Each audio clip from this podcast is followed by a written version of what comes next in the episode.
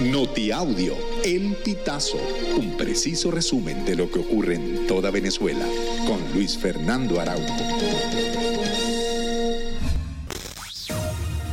Amigos, bienvenidos a una nueva emisión del Notiaudio, El Pitazo. A continuación, las informaciones más destacadas. Rocío San Miguel fue detenida el pasado 9 de febrero en el Aeropuerto Internacional Simón Bolívar de Maiquetía por cuerpos de seguridad del Estado la activista se disponía a tomar un vuelo junto a su hija. Durante el fin de semana se conoció que el centro de reclusión del activista es el helicoide.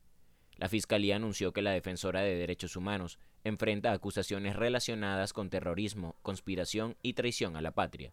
Los defensores legales de San Miguel han expresado preocupación por la legalidad del proceso, cuestionando la falta de información sobre la orden de aprehensión y los detalles del caso. Estados Unidos dijo estar profundamente preocupado por la detención de la activista y experta en temas militares Rocío San Miguel y urgió al gobierno de Nicolás Maduro a cumplir con los acuerdos para mejorar la democracia en el país. Uno de los portavoces de la Casa Blanca, John Kirby, indicó que el gobierno estadounidense está siguiendo de cerca el caso de San Miguel. El funcionario evitó dar detalles sobre cuáles serían las acciones que podría tomar Estados Unidos luego de esta arremetida del gobierno de Nicolás Maduro. Sin embargo, aseguró que continuarán monitoreando de cerca el caso. El gobierno anunció un incremento en el monto del bono contra la guerra económica, que se hará efectivo este febrero.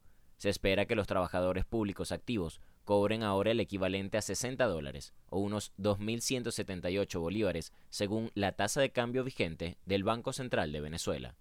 Por su parte, los jubilados recibirán unos 2.541 bolívares, equivalentes a 70 dólares, los pensionados son los que cobran el monto más bajo del bono contra la guerra económica, unos 907 bolívares o 25 dólares. Aunque oficialmente no hay una fecha fijada, la experiencia indica que el bono contra la guerra económica se entrega a través del sistema Patria en la segunda quincena de cada mes. Ubaldo José Marrero, de 47 años, fue denunciado por sus vecinos por haber abusado sexualmente de su hija de 16 años de edad el lunes 12 de febrero. El director de la Policía Municipal, Julio Nava, dio a conocer la información y acotó que la mamá de la víctima ratificó la denuncia cuando los uniformados llegaron al estacionamiento del conjunto residencial.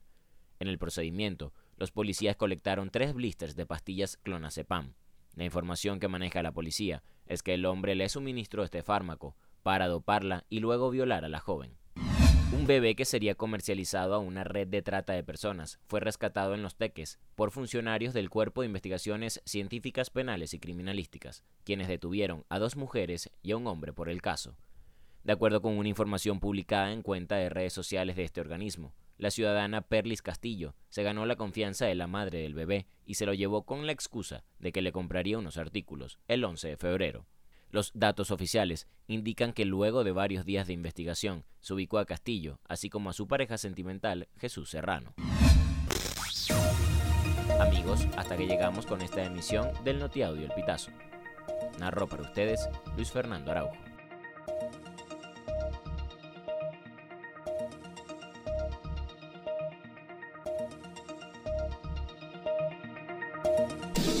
Estas informaciones puedes ampliarlas en nuestra página web elpitazo.net.